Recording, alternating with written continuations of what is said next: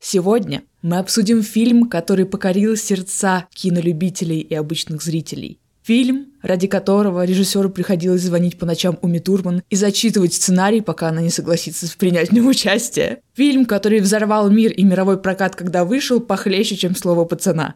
И это фильм «Криминальное чтиво» Квентина Тарантино. Вот так, ярко, бодро. И, наконец-то, мы возвращаемся после каникул.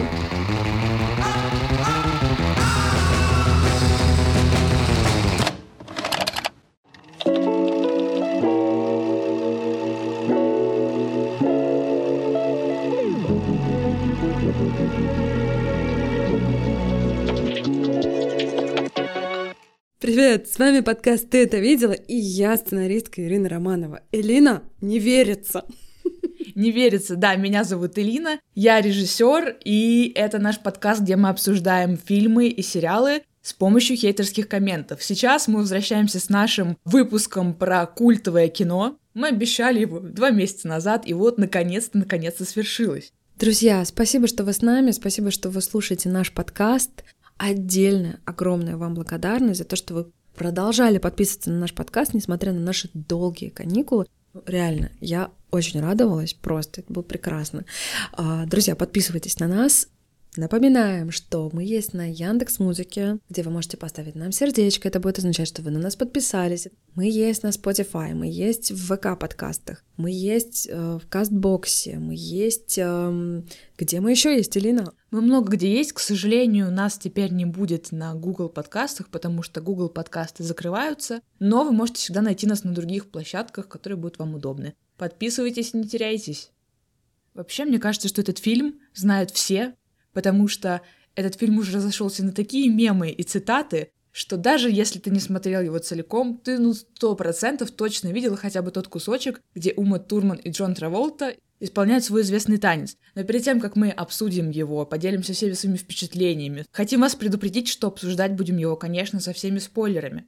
И выпуск будет откровенным, поэтому мы поставим ему рейтинг 18+, потому что будем обсуждать секс, наркотики, рок-н-ролл и все, что есть в этом фильме. И все то прекрасное, что есть в этом фильме, что подверглось активным хейтерским атакам. Все знают криминальное чтиво еще и потому, что Тарантино. Это второй фильм Квентина Тарантино, это его оскароносная картина. За этот фильм он получил первый Оскар за сценарий, получил золотую пальмовую ветвь. В общем, короче говоря, это легендарное кино, прокат оно вышло 14 октября 1994 года. Мало кто помнит, и, может быть, даже мало кто знает, что на самом деле Квентин Тарантино не единственный сценарист этого фильма. Да, он режиссер и сценарист, но еще у него есть соавтор.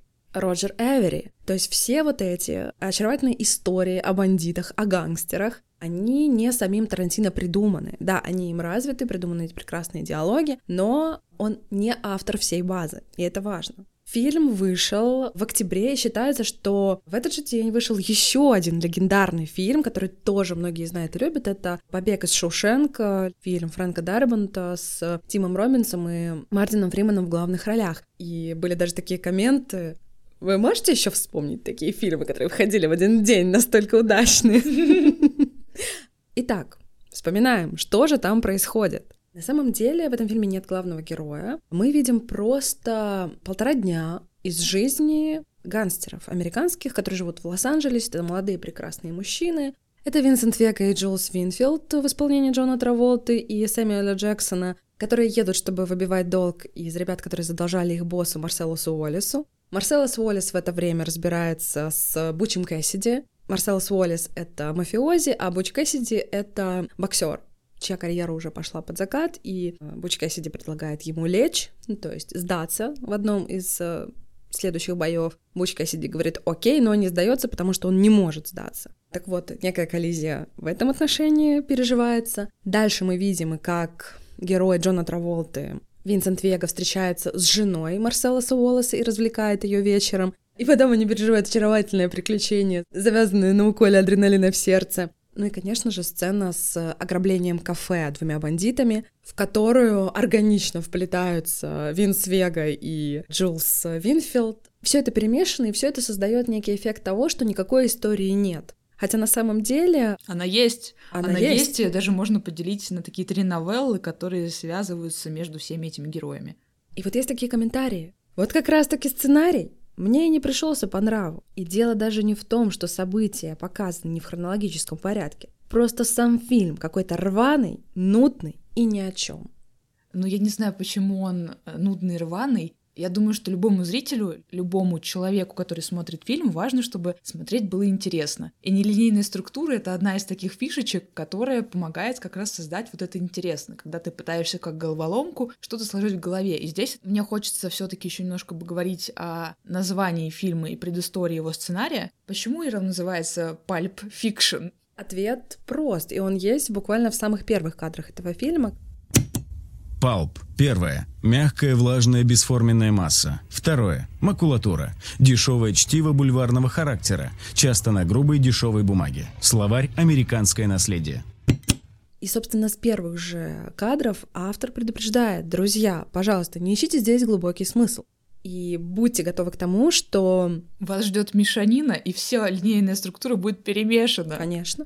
Просто я, честно говоря, первый раз этот фильм посмотрела когда мне было, не знаю, лет 14. И не могу сказать, что вообще его поняла, но я помню, что я начинаю смотреть фильм, появляется вот этот титр, я такая, чё, и нахрена мне это знать, что вообще происходит? На самом деле, конечно, это правда ключ к тому, что ты будешь смотреть. Бесформенная масса намекает на нелинейную структуру, а бульварное чтиво намекает на то, что главным источником вдохновения для этого фильма был популярный в 60-е годы бульварный журнал с криминальными историями «Черная маска». Изначально вообще у Тарантино была идея собрать несколько новелл из этой черной маски, как-то так их объединить персонажами, чтобы три разных режиссера сняли эту новеллу. В итоге не получилось, и может быть даже к лучшему. Структура фильма действительно похожа на просто вырванные из журнала истории. И как говорят некоторые киноведы, там вообще-то есть намеки на то, что Винсент Вега, он периодически читает книжку. И вот вы, на самом деле, книжку можете читать нелинейно. Вот вы ее открыли и прочитали, с одной стороны. Или кто-то с конца любит начинать читать.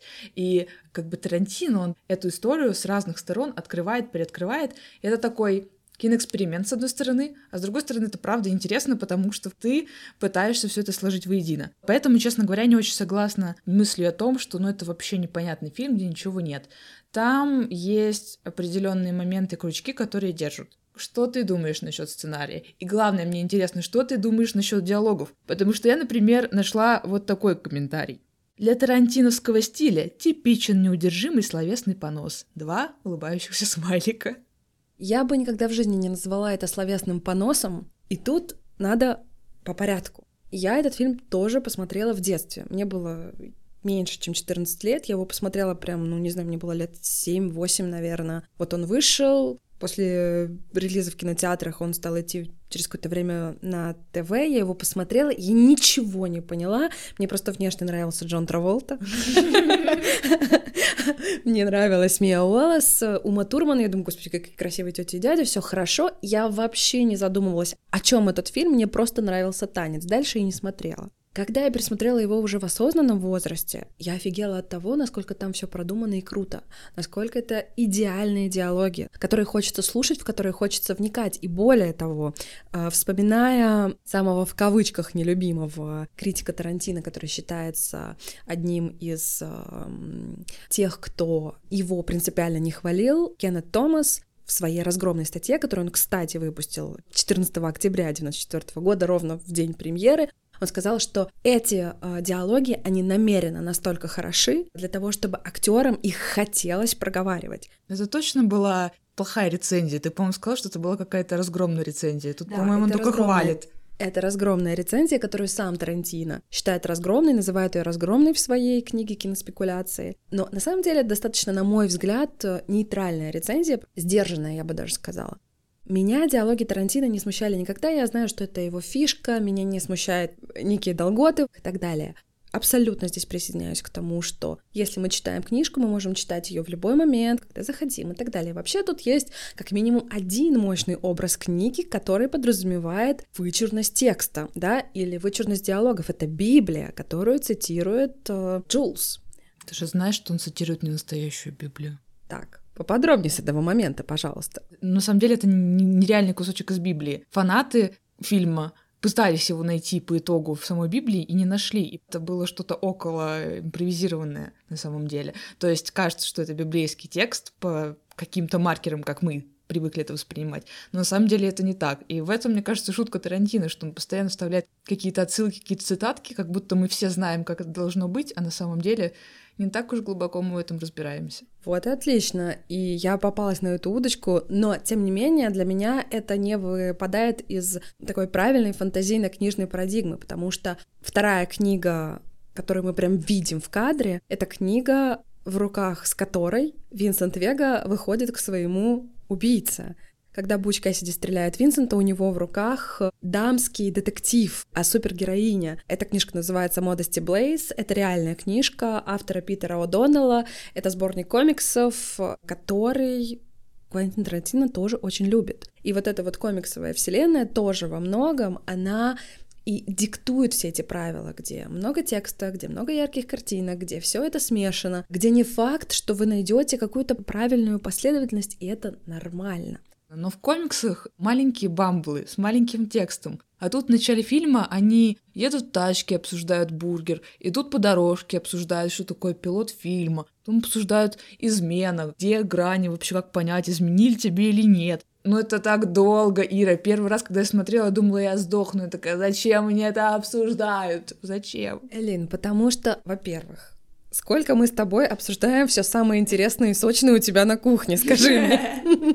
Ну, мы в реальной жизни можем обсуждать все что угодно, и это безумно интересно. Взрослые разговоры часто очень интересно подслушивать. Вот это взрослый разговор двух э, ну, взрослых мужчин. Они говорят одновременно о сексе, они говорят о работе, они говорят о кино, они говорят о том, как соотносится метрическая система там, с неметрической системой и так далее. То есть они говорят обо всяких житейских, э, иногда дурацкостях, иногда премудростях ну, о каких-то абсолютно житейских штуках. Почему это важно? Потому что это раскрывает персонажей, это раскрывает действительность, в которой они находятся, да, это подготавливает развитие истории дальше. Из их диалога мы уже знакомимся заочно с Мией Уоллес. Мы понимаем, что это не просто какие-то отбитые бандиты, которые просто хотят стрелять и убивать. Нет, это обычные люди, которые любят вкусную еду, которые любят классные эмоции, которые интересуются чем-то. Они люди. И я думаю, вот в этой повседневной болтовне, если ты подслушаешь, о чем болтают друзья или люди, это будет самой говорящей о человеке информацией. Они просто максимально искренни в этом моменте, они очень открыты. И когда мы за ними подсматриваем, особенно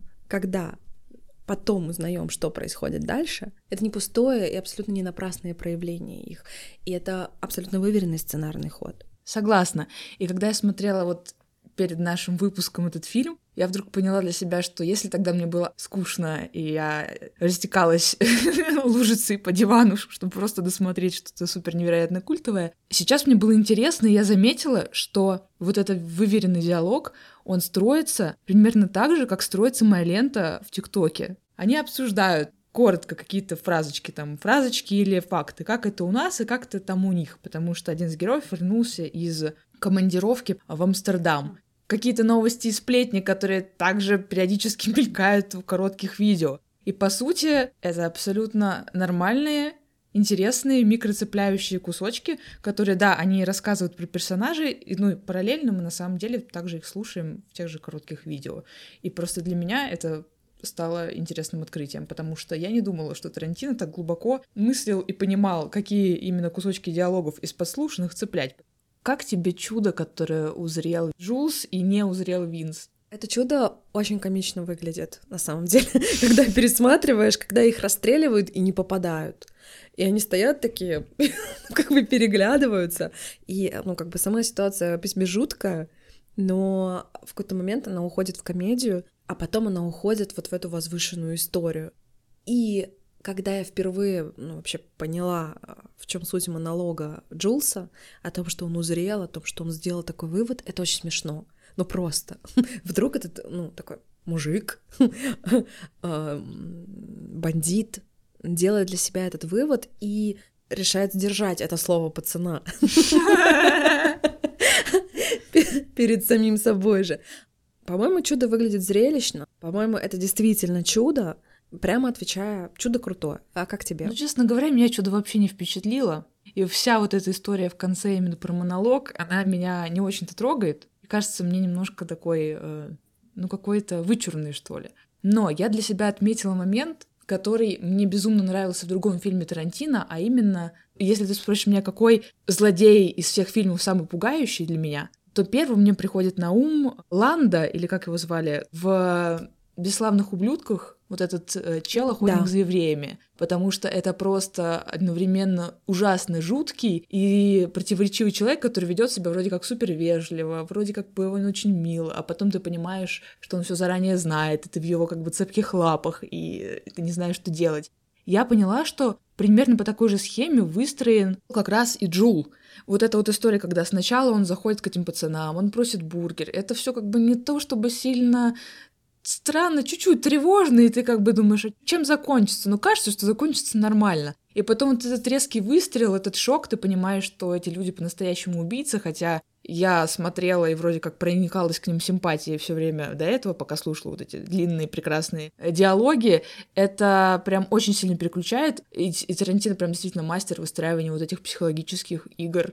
Ты знаешь, никогда не задумывалась о таком ключе, о том, что герой э, Сэмюэля Джексона, кстати, в Джанго освобожденном он сволочь еще та. Никогда не задумывалась, что здесь он, ну, действительно холоднокровный убийца, по большому счету. Он слишком обаятелен здесь. Но ты знаешь, э, тем не менее, вот еще один у меня хейтерский комментарий есть относительно сценария и вообще всего. Сценарий, как вы уже могли догадаться, мне абсолютно не понравился. Прежде всего потому, что его написал какой-то психопат, который, насмотревшись за свою жизнь не одну сотню трешевиков и криминальных боевиков, решил сделать что-то подобное. Ты знаешь, меня бомбануло от этого комментария, потому что очень легко сказать. Вот ты насмотрелся, вот ты насмотрелась, вот ты наслушалась, и вот теперь ты это повторяешь. На самом деле это очень часто обвинение в сторону Тарантино, то, что он ничего сам не придумывает, просто берет какие-то сцены из малоизвестных азиатских фильмов, приснимает их и такой, на, а ты фильм не смотрела азиатский, такая, о, как что-то интересное новенькое тебе предложили. А по факту это все плагиат, плагиатище. Не-не-не, не, ну подожди, плагиат это совсем другое. У меня тут другое, другое объяснение всему этому. Да, Тарантино человек, который фанатично любит кино. Он синефил. Более того, давайте Вернемся в конец 60-х, в начало 70-х, в прекрасный вечер, когда маленький Квентин пошел в кино со своей мамой, со своим отчимом. Он вспоминает в одной из своих книг свой первый киносеанс, сдвоенный киносеанс, когда показывали два фильма. Угадайте, что это были за фильмы, о чем э, были эти фильмы. Итак, тем вечером Квентин с родителями смотрел фильм Джо Джона Эвелсона. Это драма о том, как отец пытается спасти свою дочь, которую посадил на иглу ее любимый человек. Наркоманская жесткая драма. Это первый фильм. И второй фильм — это черная комедия, которая называется «Где Поппа?». Поппа — это имя, друзья. Еще ее переводят как «Где папаша?». Это черная комедия, по сути, о том, как взрослый мужчина пытается избавиться от своей матери, потому что она его постоянно компрометирует в глазах его любимой женщины. Он, начиная с этого киносеанса, абсолютно погрузился во вселенную кино, и Голливуд, и все то, что происходит вокруг, он воспринимал как отдельную вселенную, живущую по своим законам. Он просто воспитан в этом мире, и он не мог не быть синефилом. Он просто это любит, и он, конечно, хочет населять этим вселенную своих фильмов. Ну ты, короче, не поддерживаешь точку зрения, что Квентин просто собирает все, что может, и делает это талантливо. Подожди, я поддерживаю эту точку зрения. Любой сценарист собирает все, что может, по факту, оформляет это в ту структуру, которая ему представляется приемлемой, и делает это талантливо. В хорошем случае не талантливо, но технично, а в худшем случае и не талантливо, и не технично. Говорят, есть феномен Тарантино, то, что его очень трудно скопировать, потому что когда начинающие режиссеры хотят сделать что-то в стиле Тарантино, они берут какие-то визуальные приемы, кровищу, но как у Тарантино не получается. И мне кажется, что все-таки, несмотря на то, что да, он, может быть, там что-то посмотрел, да, он может что-то скопировать, он умеет все то, что он видел, скажем так, переваривать и выдавать все равно свое. Потому что не только визуальными всякими решениями ограничиваются его картины, хотя ими он владеет очень круто. И даже вот в этой сцене длинной проходки и проезда с обсуждением чизбургеров, это все очень тонко сделано. Вроде они куда-то едут, что-то куда-то идут, но ты не знаешь, куда они идут, и тебе интересно узнать, куда они дойдут, что там в итоге будет за этой дверью, которую они ждут. И каждый раз есть какое-то знание которая тебя толкает. Что будет дальше, что будет дальше. Ты не знаешь, и ты за это цепляешься. И вот это, мне кажется, тоже в нем очень круто. Не только то, что он использует какие-то там голландские углы, супер там крутые взгляды из багажника. Стиль режиссера все-таки не только в этом отражается. Действительно, ведь криминальное чтиво — это просто калейдоскоп интереснейших эпизодов с какими-то абсолютно крутыми событиями. Мы входим в этот фильм с того, что вроде бы как такая идиллическая картина, парочка завтракает, а потом вдруг они достают огромные пистолеты и захватывают кафе. А потом мы видим этих гангстеров, абсолютно обаятельных, которые едут, болтают о плюсах кунилингуса и вот фетишизма, скажем так. И это безумно интересный диалог. Это правильная структура, в которой очень правильно выстроены флешбеки и флешфорварды, безумно интересное событие. А прекрасный текст подсвечивает это дополнительно. Это просто, ну, это просто мечта. Это невозможно передать словами. В этом ценность того, что ты не можешь цитировать Тарантино, ты никогда не процитируешь его так смешно, как это выглядит на экране, и так умно. Кстати, возможно, в этом есть э, секрет этого фильма, потому что многие кинокритики говорят, что Тарантино вошел именно в культуру и в историю кинематографа с этим фильмом, и со своими предыдущими, и будущими, именно благодаря тому, что он смог вот этим нагромождением соединить абсолютно массовую, понятную, вроде как низкую культуру, замиксовать ее так, что обычные бульварные истории становятся каким-то необычным произведением искусства, обретают какой-то новый взгляд, и это то, что любят интеллектуалы, то, что любят снобы от мира кино, и тем самым он как бы делает такой универсальный фильм, который понравится большинству, потому что Тарантино том числе хвалят за то, что он такой режиссер-новатор, который все соединил, все сломал, все помешал, и тут кровь, и тут это, и это правда интересно. Но тем не менее, говорят, что его фильмы, и в частности этот фильм «Криминальное чтиво», это фильм про плохое. Восхищаясь жанром экшен, мы стали похожими на этих персонажей. А ведь, по сути дела, фильм про убийства, грабежи, излишества всякие нехорошие. Ничего достойного и поучительного. Одно слово — херня. Я очень сильно страдаю, когда я вижу ничего достойного и поучительного, потому что я сильно устала как зритель, когда меня поучают и когда мне пытаются впихнуть что-то достойное. Я очень не люблю, когда за меня решают, что достойно, а что недостойно. Это во-первых. А во-вторых, излишества всякие нехорошие. Уважаемый хейтер, очень вас любим. А что такое излишества всякие нехорошие? Что считать излишествами? Я не очень понимаю, что это значит, но у меня есть, например, другой взгляд на этот счет. Комментарий звучит так. Совковое поколение настолько притомилось от советских наигранно-позитивных сказок о колхозах, что когда на экраны хлынули иностранные киноленты, наши сограждане были готовы на пьедестал поставить любую чушь. Таким ужасным примером стало криминальное чтиво. Почему у фильма такой высокий рейтинг? Извините, но если нашим зрителям такое нравится, то это говорит о полной неразборчивости в кинематографе. Действительно, в 90-е годы зрители, изголодавшиеся по свободе, по яркости, почему-то неординарному, действительно бросались на а, появившееся в России зарубежное кино в свободном доступе. Это так, но и во времена Советского Союза в России было огромное количество прекрасного кино, и не только про колхоз. То есть тут э, не надо всех под одну гребенку грести, как это модно принято и вообще считается нормой. Я бы, честно говоря, не объясняла любовь к Тарантино только тем, что кто-то почему-то изголодался. Это очень однобокая мысль, на мой взгляд. Я думала над этим комментарием, и в каком-то смысле я с ним согласна. Объясню почему. Мне кажется, что все-таки есть некоторое влияние советских фильмов, которые повлияли на наш менталитет. Если вернуться к самому началу кинематографа, это было такое площадное, бульварное развлечение посмотреть вот эти реально короткие рилсики, тиктоки, как сняли люмьеры Политого поливальщика. Очень маленькая короткая сценка, смешная, по сути, тот же мем того времени. И как бы люди ходили, смотрели движущиеся картинки, развлекались. Но после революции вот это вот направление того, что мы будем пробовать разные формы того, как мы можем показывать эти движущиеся картинки, можем экранизировать иллюстрации, мы можем экранизировать какие-то спектакли, мы можем экранизировать какие-то важные исторические события, которые нам хотелось бы запечатлеть. Все это сменилось тем, что кино главное из искусств, и кино будет учить нас, как жить и как строить социалистический прекрасный мир. Снимем Кино про то, чтобы малограмотное население понимало, что можно переехать из колхоза в город и жить счастливо все вместе в коммунальной квартире. И это тоже определенный этап исторический, который был, и мне кажется, что он повлиял, потому что я как-то себе, по крайней мере, так объясняю, почему многие люди все еще пытаются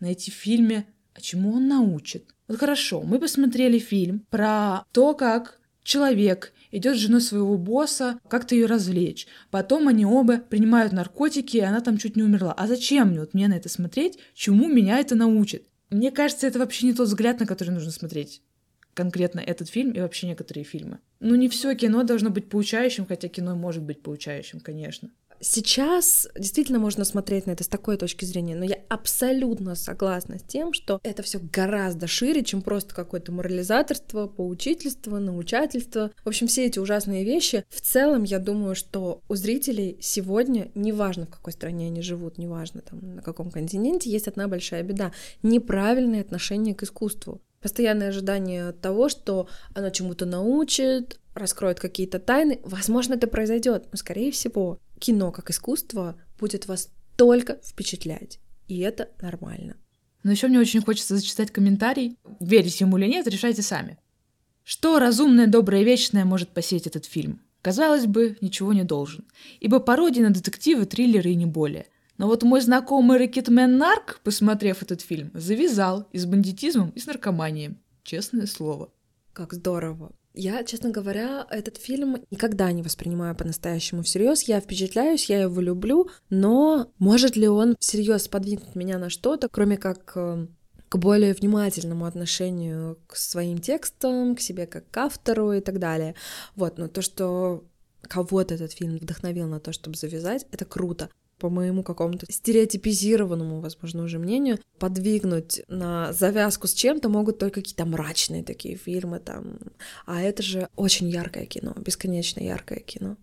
Я тут думала о том, что хорошо, но я же посмотрела этот фильм, когда мне было 14. Это же что-то я в себя впитала из него, наверное. Было две вещи, которые этот фильм, мне, скажем так, открыл, и они появились в моей голове. Первое то, что через этот фильм я впитала для себя американскую культуру, культуру, в кавычках, какие-то вот представления общие, как ходят в какие-то кафе, где там какие-то их звезды, они сидят в машинах, и танцуют какие-то такие танцы, и пьют молочные коктейли, едят бургеры, это все вот Америка, Америка. И я такая, о, теперь я представляю, как они там живут. И просмотр фильма как бы про другую страну был каким-то новым опытом того, как может быть для меня. Но была сцена, которая меня просто в шок повергла. Видимо, мой мозг ее так запечатлел и забыл. Это сцена насилия над э, Марселосом Уоллесом.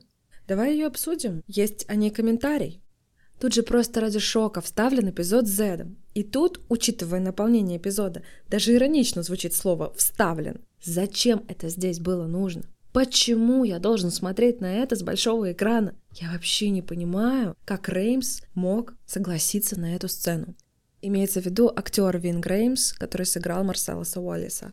Друзья, содержание сцены такое. Буч Кэссиди, забрав часы своего отца из дома, где его должны поджидать бандиты, расправившись, так уж случилось, с Винсентом Вегой, едет на машине своей девушки, останавливается на пешеходном переходе, видит Марсела Саволиса, того самого босса, которого он подвел, от которого он, собственно, скрывается. Он сбивает его на машине, сам попадает в аварию, и в какой-то момент они оба заваливаются в драке в какую-то такую забегаловку непонятную чувак, который за прилавком в этой барахолке работает, достает ружьишко и говорит, «А, в этом помещении никто никого не будет убивать, кроме меня.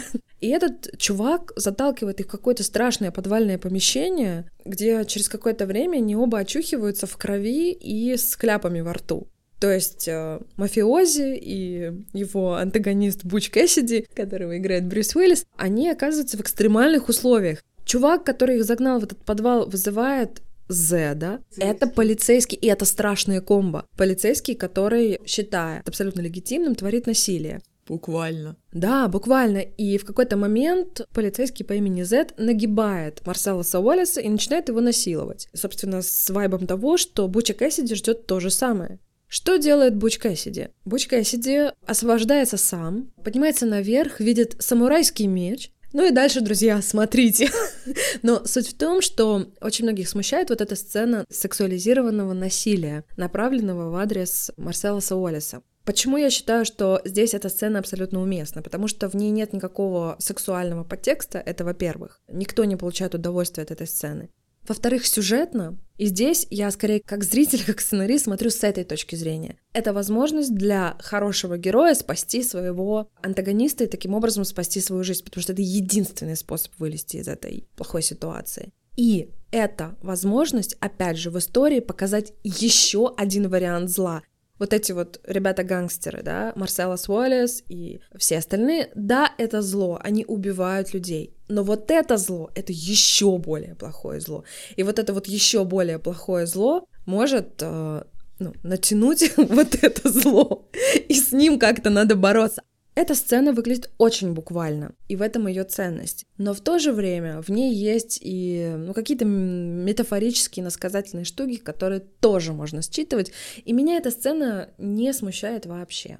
Ну да, она все-таки очень ярко эмоциональна, потому что я не могу вспомнить, честно говоря, ни один похожий эпизод мужского насилия, о котором так часто любят говорить некоторые люди, что вообще-то мужчин тоже насилуют. Но как-то женская тема, она обычно более затерта, что ли. То есть это уже кажется какой-то обыденностью. А вот с, с этой стороны это было ого, то так тоже бывает, думала я. Нежный, наивный ребенок в 14 лет. Но сейчас, когда я пересмотрела этот фильм, я обратила внимание еще на другую эротическую сцену с Брюсом Уиллисом и его девушкой. И меня это удивило, потому что, если ты помнишь, там есть такой момент, когда они целуются, и девушка такая говорит, давай ты мне сделаешь кунилингус. Он такой, давай ты тогда мне тоже там сделаешь. И она говорит, да, хорошо, только давай ты первый. И они занимаются сексом, любят друг друга и радуются. И я такая, Опачки, да это же активное согласие в 94 году, когда люди, которые любят друг друга, просто говорят словами через рот, что им хочется, что им нравится, и они счастливы.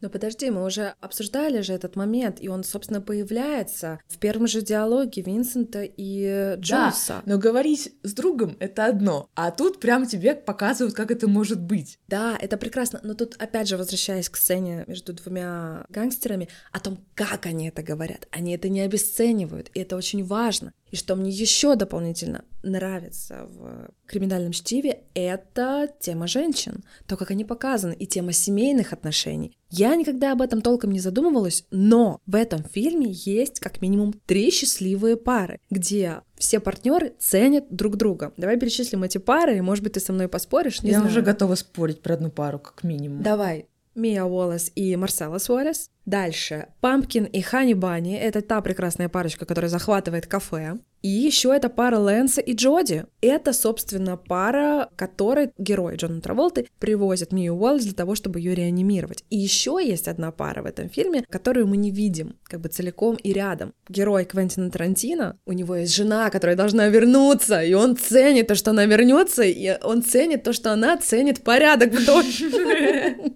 То есть в этом фильме есть четыре прекрасные пары, которые живут в определенной гармонии. Давай, говори. Меня раздражает, что часто в комментариях возносят пару Марселоса и Мии как какую-то прекрасную, при том, что есть намеки на то, что она может как бы им изменить, и, возможно, там уже были какие-то измены. И когда мы видим их вместе, в основном они молчат и даже друг с другом не общаются. И вот этот момент, когда они молчат и не общаются с Траволтой, как зовут, Винсентом, он гораздо более красноречив, и я вижу, что, блин, они понимают друг друга, так как она не понимает друг друга с мужем. И я уже не знаю, насколько это крутая идеальная пара. В том-то и дело, Элин, в том-то и дело.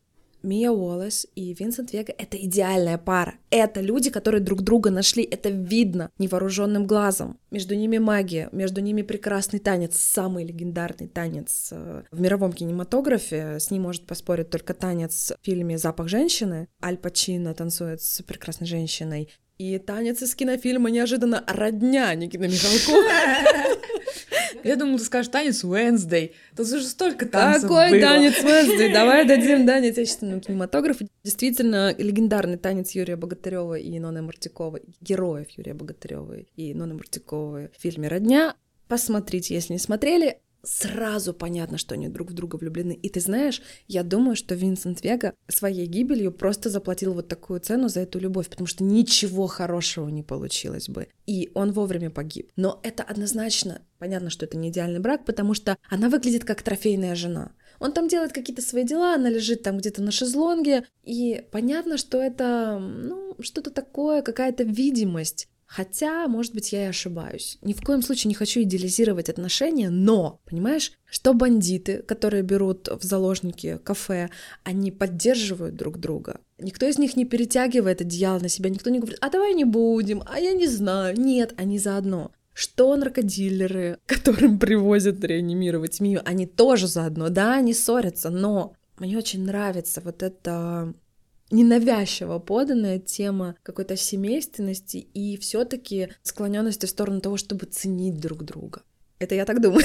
Окей, ладно, но все равно и для меня вопрос, почему пара Мии и Марселос настолько классная, для меня он все еще открыт. Меня Подожди. убеждает. Я не знаю, кто тебе сказал, что это самая классная пара. Ну, например, есть история о том, что э, в чем смысл фильма, куча разных догадок и теорий. Так. Есть, например, вот такой комментарий. Всем персонажам сюжет подкидывает ситуации или испытания, с которыми либо справляешься, либо умираешь. Например, Марселос сделал правильный выбор и отпустил Буча в знак благодарности, хотя мог бы развернуться и застрелить его. Мия сделала правильный выбор, потому что она не изменила своему мужу. Буч сделал правильный выбор, потому что он заступился за босса, хотя мог уйти. И там дальше еще очень долгое перечисление почти всех героев. В общем, мораль фильма такова – развитие или смерть. И с одной стороны, ну, допустим, это трактовка, которая имеет смысл существования, но почему развитие женщины состоит только в том, чтобы она сохранила верность? Слушай, Короче, просто... как-то это запутанно, и я меня не очень просто убеждает. не согласна с тем, что она сохранила верность мужу. У нее просто не было времени на то, чтобы ему изменить. У них был слишком прекрасный, слишком прикольный вечер для того, чтобы кому-то изменять. У них и так достаточно было сексуального напряжения для того, чтобы, не знаю, почувствовать, э, что все получилось. Не обязательно заниматься сексом, черт возьми. В смысле, а как же вот эта песня?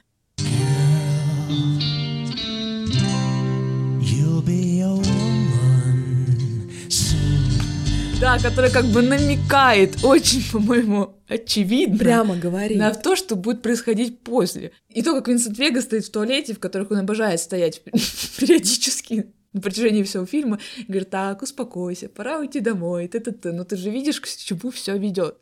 Если бы все не так закончилось, а закончилось бы все сексом, который бы мы увидели, мы бы были разочарованы, во-первых, а во-вторых, все не сложилось бы так прекрасно, как сложилось, потому что сцена с реанимацией Ми легендарная, гениальная, настоящая. И более того, Элина, в этой сцене в роли Лэнса мог сыграть Курт Кобейн, между прочим. Его жену могла бы сыграть Кортни Лав. Но этого не случилось, несмотря на то, что Курт Кобейн очень любил фильмы Тарантино и говорил ему об этом. А еще в сцене, где идет реанимация Мии, играет артист, который мог бы сыграть, но не сыграл Марти Макфлая. Вот такая вот легендарная сцена. Ну, в общем, я вообще не считала этот смысл. Мия такой человек, который может изменить кому угодно, как мне кажется. Ее не, не останавливает ничего. И это не вопрос какой-то морали в данном случае. О какой морали может идти речь, когда в целом этот фильм лишен полностью какого-то морализаторства. Это часть, это часть этого повествования, это часть этой вселенной. А если возвращаться к Бучу Кэссиди, его заслуга не в том, что он помог, а в том, что он остался верен своему отцу, которому трижды пришлось у себя в заднице во время войны прятать часы, чтобы передать их потом своему сыну, потому что это часы, которые передаются по наследству. Он не предал своего отца, и в этом его заслуга. По сути, это фильм, в котором нет границ, и это очень правильно показано. Хорошо, тогда такой вопрос, вытекающий из комментария. Смотрела чтиво лет 15 назад. Вчера снова пересмотрела. Ну, в целях уточнения диагноза, мало ли повзрослела, поумнела. А вдруг? Но нет. Как и прежде вижу, что качественно сделан, какая хорошая режиссура и как здорово играют актеры, а также периодически даже очень смешно. Но в сухом остатке зависает все тот же вопрос. И чё? И чё, Ира, в чем тогда смысл, если смысла нет? Во-первых, смысл есть, а во-вторых, криминальное чтиво относится к плеяде тех фильмов, где каждое актерское появление ты воспринимаешь как появление своего родственника или близкого друга, которому ты очень рад. Опять же, повторюсь, супер крутые события внутри фильма, супер крутые диалоги, супер крутые артисты. Блин, там играют сплошные звезды. Это комедийный боевик. Крутая черная комедия. Это смешной фильм. Этим просто надо наслаждаться получать приятные позитивные эмоции, наслаждаться и, может быть, задуматься. Потому что действительно либо смерть, либо развитие. С одной стороны, хочется с этим согласиться, с другой стороны, вроде бы как тяжело, потому что Винсент Вега-то погибает. Самый главный краш этого фильма, увы, погибает. Дело в том, что хороший фильм нельзя никогда спутать с плохим. Когда ты смотришь хорошее кино, круто сделанное, круто написанное, круто поставленное, круто сыгранное, круто смонтированное, внимание, монтаж тут очень важен, потому что он нелинейный, еще раз это подчеркиваем. Это никак нельзя спутать с менее работающим фильмом. В криминальном чтиве работает абсолютно все. Если по какой-то причине фильм не заходит, значит просто не пришло время, не та тема, не то настроение, и все. Есть байка известная, что Тарантино спросили на интервью, но вы ведь так и не сняли ничего лучше, чем криминальное чтиво. И он ответил, а кто снял? И оказалось, что это выдуманная история. Как-то киновед Антон Долин, который сейчас признан агентом, он рассказал Тарантино об этой истории. Тарантино посмеялся, и он такой, ну чего, как прокомментируете, собственно, вот это все. И Тарантино ответил, что Цитата. «Не буду бросать камни в криминальное чтиво, но не считаю, что это мой лучший фильм. Просто в нем я поймал дух времени, поэтому он стал феноменом. Другие мои фильмы были не менее популярными, иногда они даже собирали больше публики и денег, но не становились феноменами. Это как и «Золотой единорог». Встретив его однажды в жизни, на еще одну встречу как то не рассчитываешь. Такое не повторяется. Мне кажется, что это очень четкий и твердый ответ, на самом деле, почему этот фильм стал культовым, почему он так многим запомнился, несмотря на то, что он хорошо сделан. Это действительно потому, что он попал в дух времени, потому что 90-е. Где-то УПГ и разборки, где-то два бандита едут разбираться с чуваками, которые отобрали себе чемоданчик с чем-то секретным и не хотят отдавать своему боссу. И, по-моему, Просто исторически по происходящим событиям в жизни это было понятно. И плюс все таки это кино, я знаю, что ты сейчас скажешь, Алина, ты опять не навешиваешь ярлыки, но это кино постмодернистское, когда все уже сказано. Поэтому Тарантин такой, ну, я намешаю сюда всяких разных цитат. И смысл-то на самом деле действительно простой. В конце вот эта структура, мне кажется, это мое сейчас прочтение, она дает какую-то надежду, потому что в конце ты еще видишь живых вот этих двух чувачков, ты видишь, что парочку отпустили живой, вроде у них как тоже есть шанс на освобождение. И даже вот этот Винс, э, ну, кажется, что у него дальше все будет хорошо. Хотя, если честно, логически подумать, не очень-то в это верится. Но как-то вот так все это выстроено в фильме, что в конце я прям почувствовала вот эту какую-то надежду на то, что даже вот в этом мире зла, насилия, крови и всего может быть надежда на что-то хорошее. Окей, пусть это будет э, постмодернистским высказыванием, постмодернистским фильмом. Я абсолютно не против.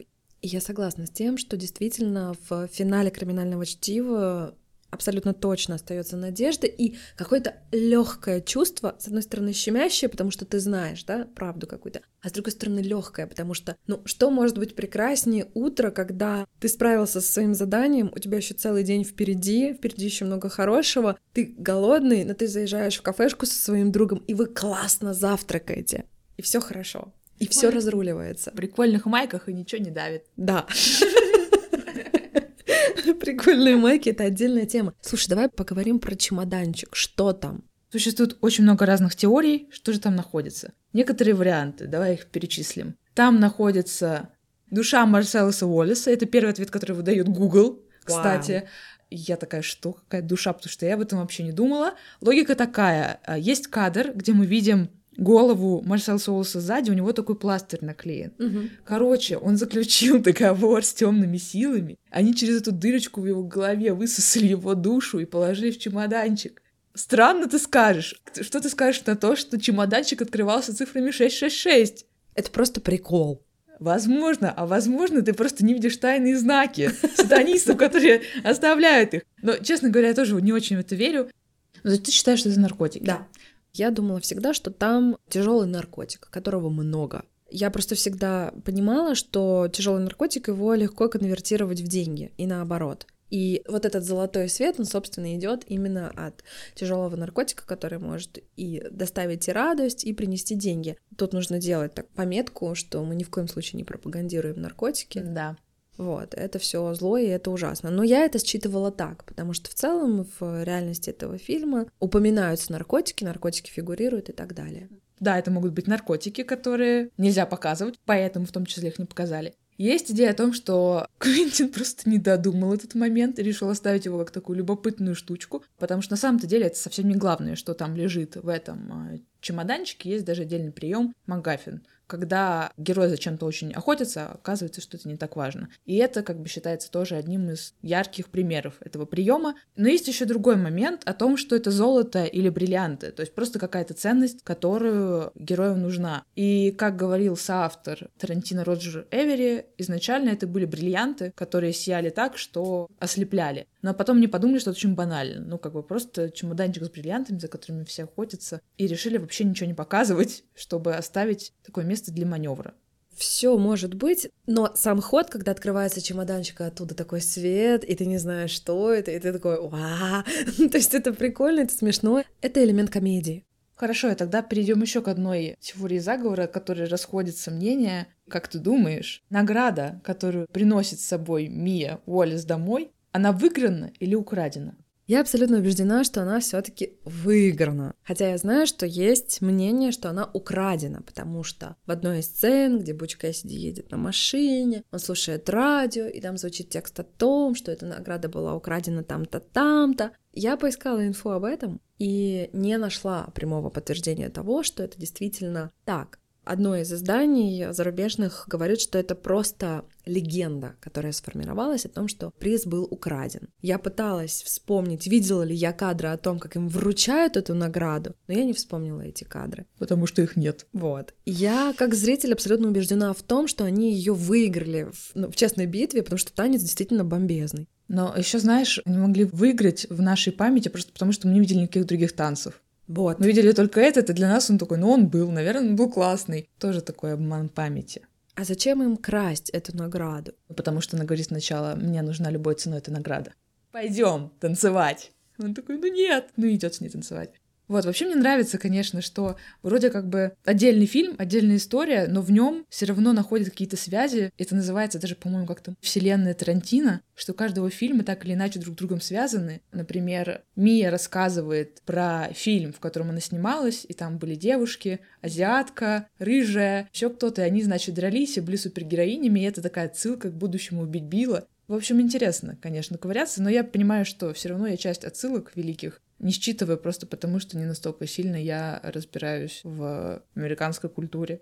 Ну, я тоже там не все отсылки считала. Я считала саму Уму Турман, которая потом появляется в роли черной мамы в «Убить Билла». Ну и, конечно, этот прекрасный самурайский меч, который Буч Кэссиди берет, э, заценив его. А еще я помню, что меня очень удивило, и вообще в целом появление в этом фильме Брюса Уиллиса потому что я его помню по фильму «Пятый элемент», и там он совершенно другой. То есть, да, он как бы крутой герой боевика, но здесь он абсолютно нетипичный для меня Брюс Уиллис. Знаешь, я слышала, что именно фильм «Криминальное чтиво» реанимировал карьеру Брюса Уиллиса, потому что у него был взлет после детективного агентства «Лунный свет», которое вышло в 80-е годы. Потом у него была классная роль в смерть ей к лицу, кажется. Я тут боюсь напутать. Но Буч Кэссиди — это та роль, которая сделала его супер секс-символом. И, кстати, «Пятый элемент» Люка Бессона — это фильм, который вышел после «Криминального чтива». И, ну да, Да? там Брюс Уиллис просто супер секси Ну вот, видишь, мой мозг неправильно все это переставил в хронологическом порядке. Но вот про Траволту это точно факт, что его карьера шла на спад, но после этого фильма она вновь